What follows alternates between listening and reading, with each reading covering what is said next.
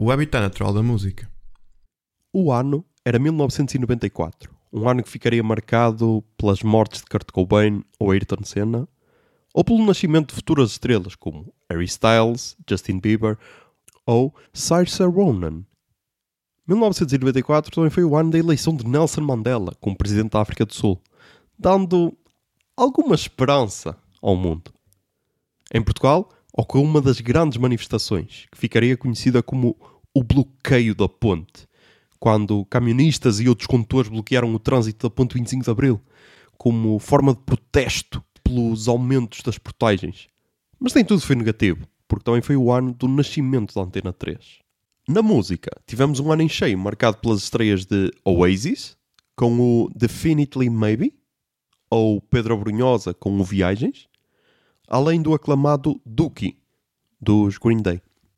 No cinema, o ano ficou marcado pelas estreias de Pulp Fiction, cujo póster iria decorar uh, os quartos de adolescentes nas décadas seguintes. Forrest Gump, que renderia o segundo Oscar da carreira a Tom Hanks, ou Junior, uma comédia em que Arnold Schwarzenegger engravida.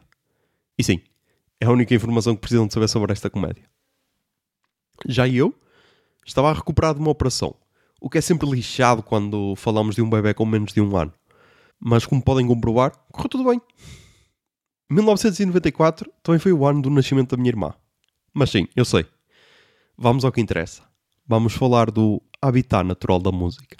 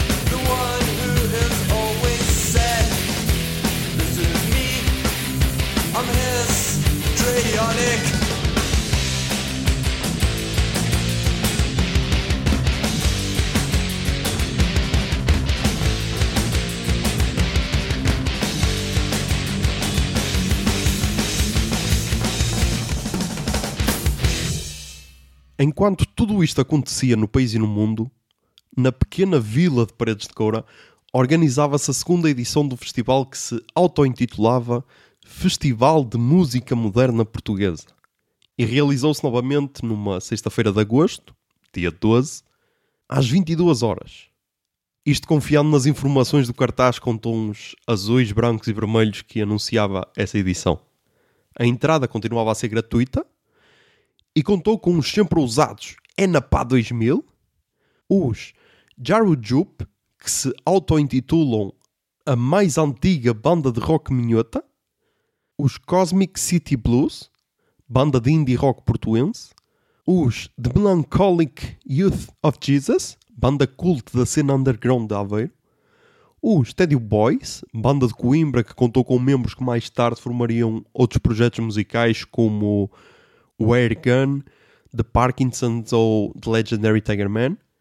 E o último nome do cartaz eram os courenses Boca Baca, que voltariam ao festival em 2019 num dos dias do Sobabela. Como podem notar, um ponto que sempre distinguiu o Festival Paredes de Coura dos demais foi a aposta em nomes nacionais desde o começo. No início, já, porque não havia dinheiro para mais, mas depois essa aposta foi continuando ao longo das edições. E outra imagem de marca do festival é a descentralização desses nomes, porque todas as bandas vinham de zonas diferentes e apenas os Enapá 2000 eram oriundos da capital. Depois da intro do ano de 94, tocou a Histrionic dos The Melancholic Youth of Jesus e agora o episódio termina com a Marilu dos Enapá 2000. Até à próxima edição.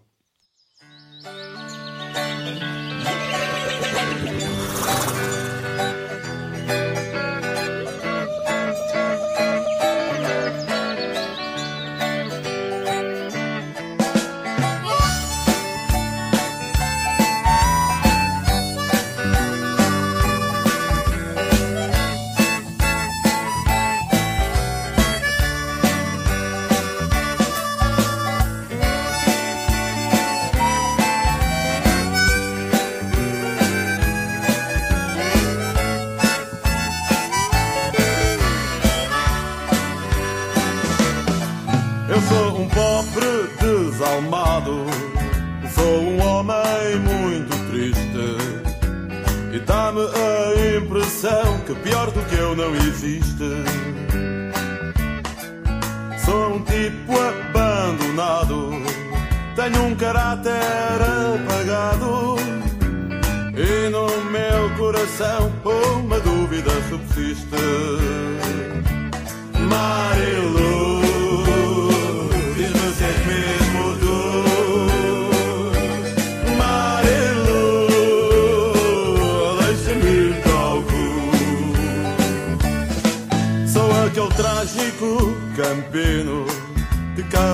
na pradaria.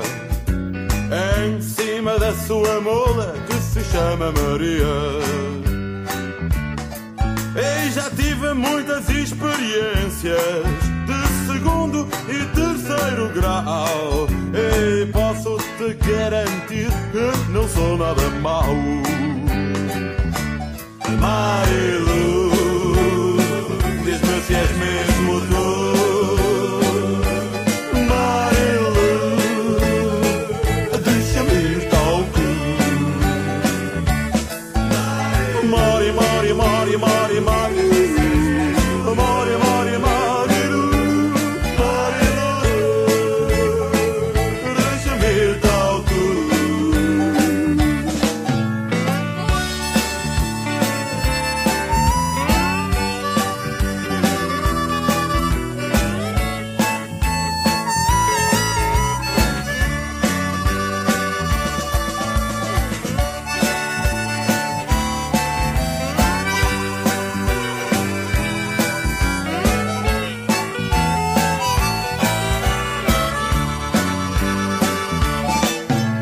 estou quase a ir-me embora. Deixo uma mensagem para ti. É homenagem a esse monumento que eu nunca comi. Com duas letrinhas apenas se escreve a palavra cu. Mas são preciso seis para dizer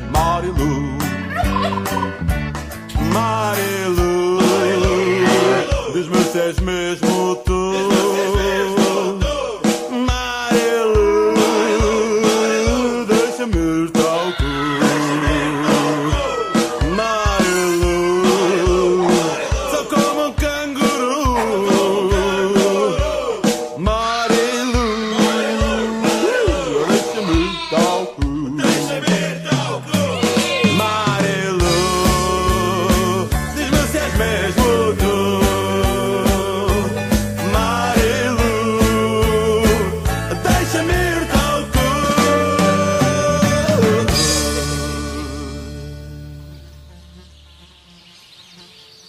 Acabar assim. Ah, cona! E depois um gajo.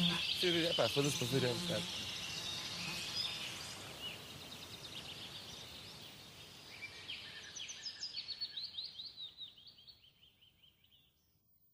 O habitat natural da música.